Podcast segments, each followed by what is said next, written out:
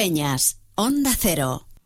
Hoy tenemos que contemplar, como no puede ser de otra manera, eh, entrevista. iniciamos con ello, llegó la Navidad, nos pasó el rodillo, pero periódicamente queremos tener con nosotros a nuestro alcalde. Antes de nada, déjenme que salude a María Ángeles Díaz Madroñero, que vuelve a estar aquí.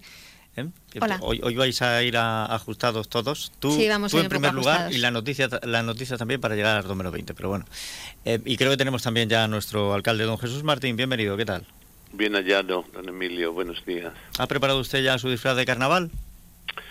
Eh, sí, pero voy a ver si me pierdo, ya no tengo yo el cuerpo. Fíjese que yo en mi juventud, eh, junto con Isidro, el de la Viña, eh, y el Moji, que lo llamábamos cariñosamente, pues hacíamos un trío durante muchísimos años.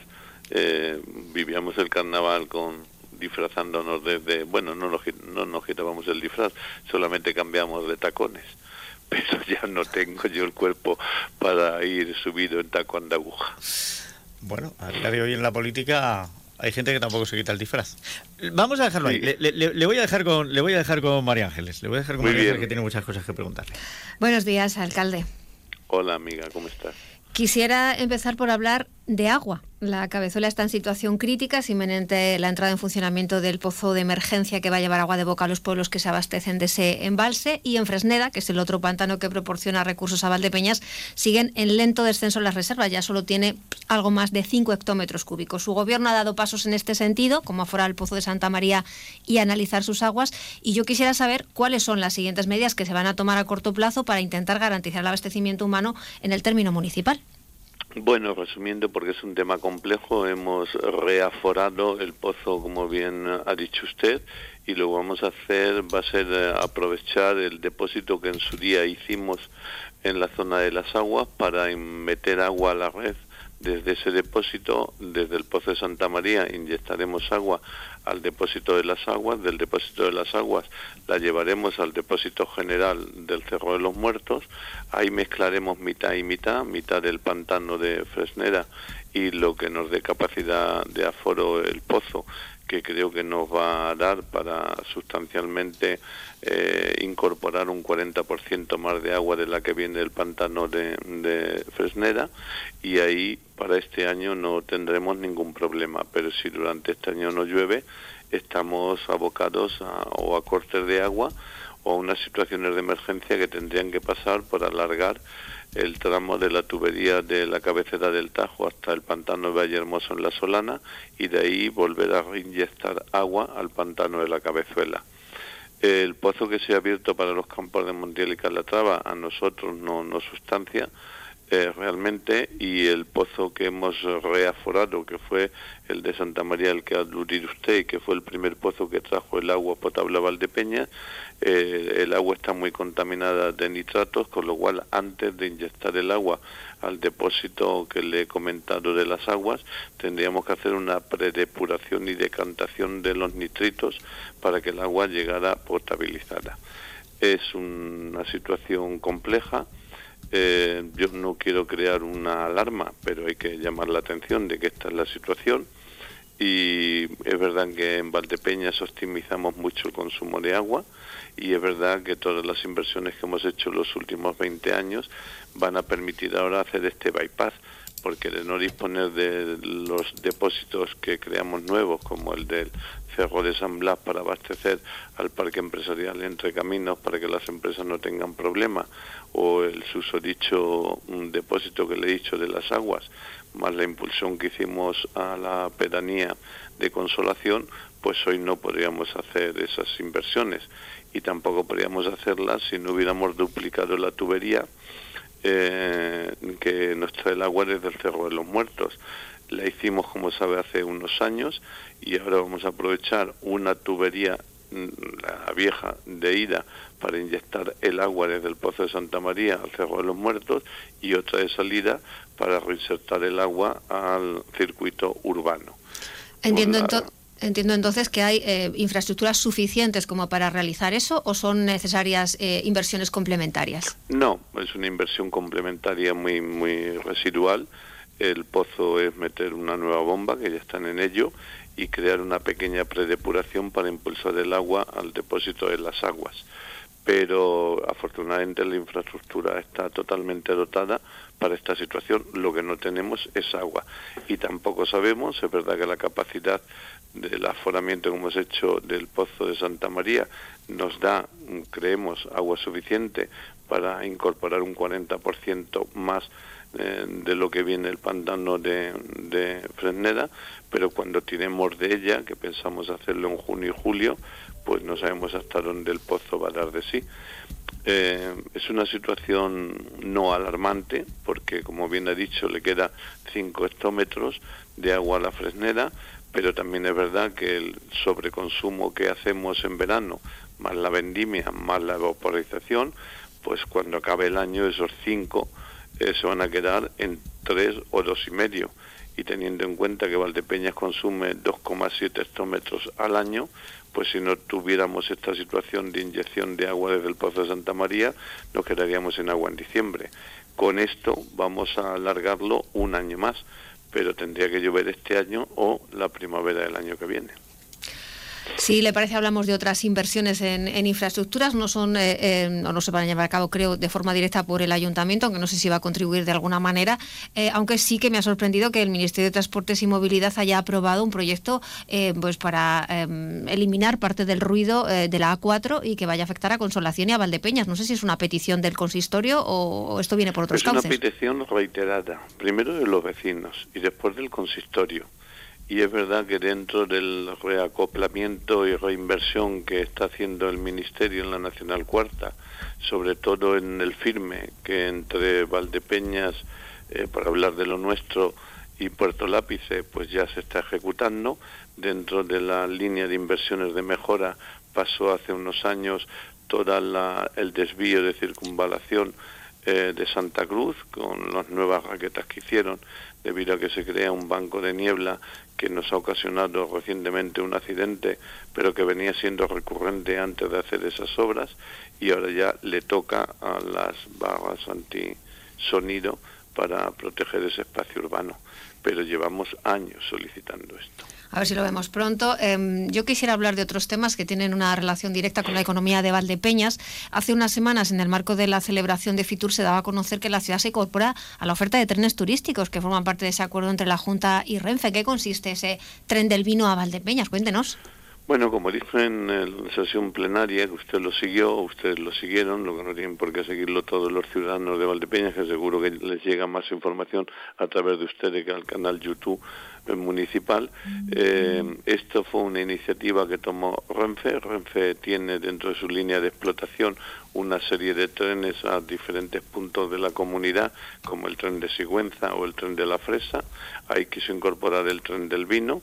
Es una oferta multidisciplinar con lugares varios que desarrolla ADIF, como digo, y Renfe dentro de su línea de explotación, se va a poner en marcha antes de la situación dramática del COVID que hemos vivido todos y ahora que hemos retomado la normalidad, eh, pues se incorpora el tren del vino. El primer tren llegará en el primer trimestre de este año serán dos trenes porque ellos lo que no quieren es hacerse competencia entre sí.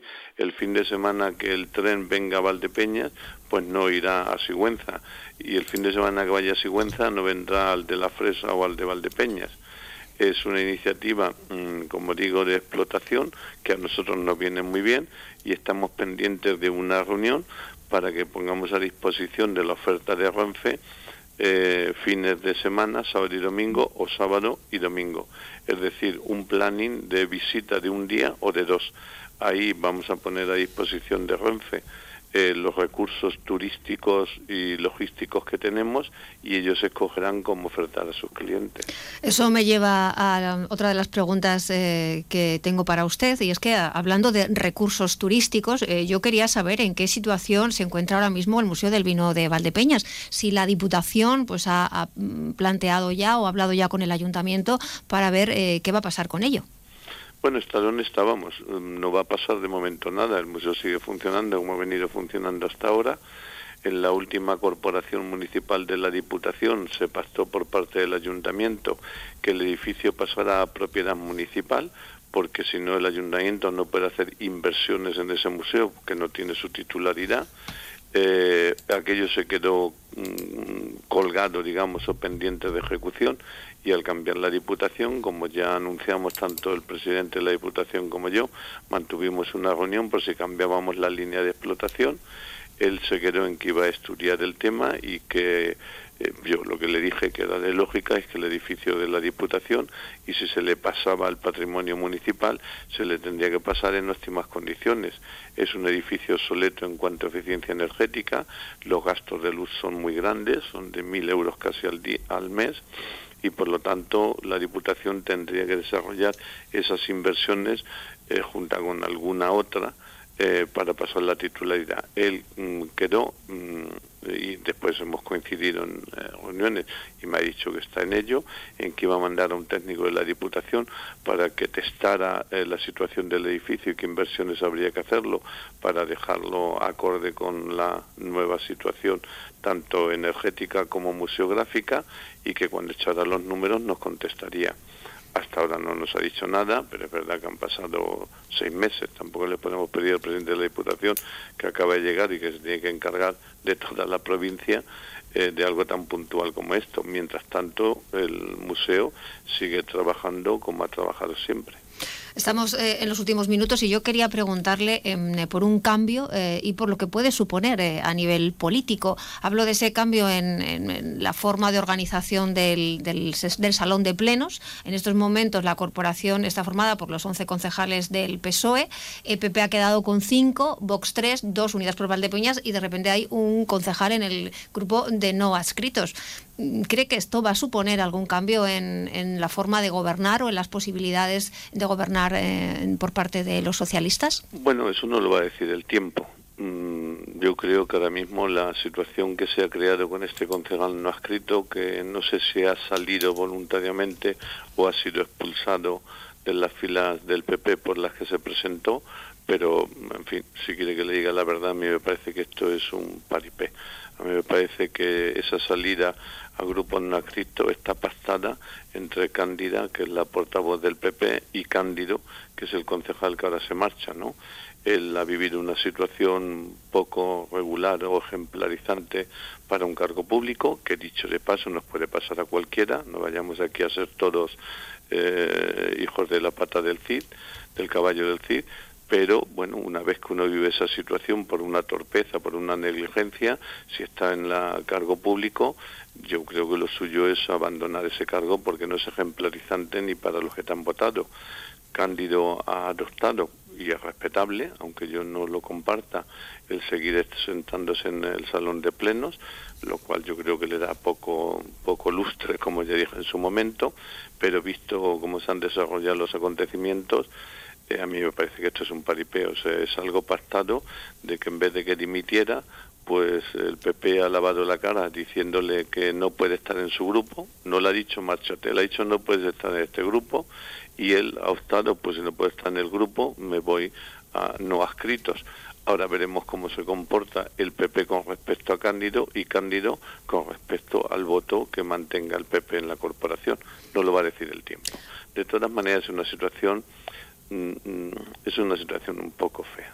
Para finalizar, al menos por mi parte, no sé si Emilio tiene algo en, reserva, eh, yo quería hablar, eh, estos días está eh, muy es muy compleja la, situación de agricultores y ganaderos, el campo se ha echado a la calle, eso incluye pues a los agricultores y ganaderos de Valdepeñas, sobre todo hay muchísimos agricultores pues que han querido sumarse a esas protestas y aquí ese sector, el sector del campo, está marcado por, por la viña. ¿Qué pasa con la interprofesional de la denominación de origen Valdepeñas? Bueno, sobre el tema de la agricultura, a no le va usted a hablar del diluvio. Yo soy hijo de un agricultor que tuvo que abandonar la agricultura en los últimos años de su vida, que tuvo que cogerse el arranque para quemar las naves y que el déficit de poder adquisitivo del agricultor eh, con nuestra entrada en la Comunidad Económica Europea y las políticas europeas, pues desde luego no le dejan respirar muy, muy soberanamente. Por lo tanto, si yo hoy viviera de la agricultura, haría lo que ellos están haciendo. Y es por lo menos reivindicarse de que nos enteremos todos que sin ellos no comemos ni bebemos.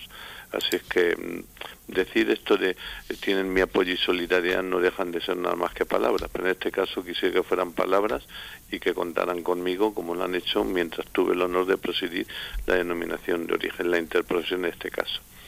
Eh, ciñéndome a su pregunta, bueno, como sabe, una, hubo una reunión en el Ayuntamiento de Valdepeñas con el consejero de Agricultura a petición de los agricultores de Valdepeñas. Allí pasaron pasarse unos borradores de estatutos que serían estudiados por la consejería para remitírselo al sector elaborador y exportador y ahí me quedé. Eh, sé que están trabajando en ello y negociando con ambas partes, pero la interprofesión depende de que los dos, eso que se dice que para bailar el chotis hacen falta dos, pues de que los dos quieran bailar el chotis es una cuestión que afecta única y exclusivamente a los intereses propios de ellos y cuando ellos se pongan de acuerdo, pues entiendo que se pondrá en marcha la nueva interprofesión. Mientras tanto, la denominación de origen no corre ningún riesgo, sigue existiendo en el catálogo de denominaciones de origen protegida de la Comunidad Económica Europea y está siendo gestionada por la Administración a través de la Consejería. Aún así, existe una percepción general eh, de que quizá por esa ausencia de interprofesional que, gestione los intereses de forma directa, eh, la denominación de origen Valdepeñas ha perdido cierta fuerza No sé si también eh, usted es de esta opinión. Bueno, mm, las cosas hay que situarlas en el plano en el que se generan. Obviamente no tener una interprofesión que aproveche fondos europeos para la promoción de sus vinos, ayudar no ayuda si no se tiene pero también le diré que la caída del consumo en la denominación de origen de Valdepeñas es exactamente igual o similar a las de otras denominaciones, algunas de referencia como La Rioja. El consumo del vino está cayendo estrepitosamente en España y en el conjunto de Europa, aunque en España más y por lo tanto la realidad que hoy vive eh, el Consejo, perdón, sí, bueno, la denominación de origen de Valdepeñas es la que está sufriendo el sector. Es verdad que aquí, como tenemos la herida abierta, podemos fijar en que, oye, y si esto no estuviera, a lo mejor iríamos mejor. Bueno, no sé si iríamos mejor. Esta es una denominación relativamente pequeña con respecto a otras, como Rioja. Nosotros tenemos 22 hectáreas 22.000 hectáreas, mientras Rioja tiene 74, y nuestra caída eh, proporcionalmente es infinitamente menor de la que sufre Rioja, pero es que Rioja es mucho mayor. Por lo tanto, yo creo que ahora mismo la situación es la mala situación contextualizada que está sufriendo el vino en Europa. Pues lo vamos a dejar aquí. Alcalde, mire que me hubiera gustado hacerle una pregunta. Usted que conoce mucho la comunicación política, en el tema de Cándido Semarro, le, quería yo haber preguntado por qué cree que en este momento y no en otro. Lo vamos a dejar. Y además tengo también aquí una pregunta de un oyente que preguntaba por su cambio de opinión respecto del tema de, de Quantum Minería y del neodimio. No sé por qué han percibido eso, pero, pero lo Si tenemos tiempo, yo le contesto. Es que, no, tenemos tiempo, Pues no me haga preguntas que no puedo contestar, porque entonces parece ser que el silencio se hiciera cómplice. No, no. La ah. pregunta es pregunta. Oiga, no le hago cómplice, pero, pero no me diga usted que no eran pues temas déjeme que la conteste. Me dice que no tengo tiempo para contestar, no me la haga. Vale, pues entonces se la hago la próxima vez que venga. Vale, yo eh, lo agradezco. Sea usted bueno y disfrute del carnaval. Gracias, igualmente. Y a ti, María Ángeles, te recibimos en unos minutos con toda la información. Hasta ahora.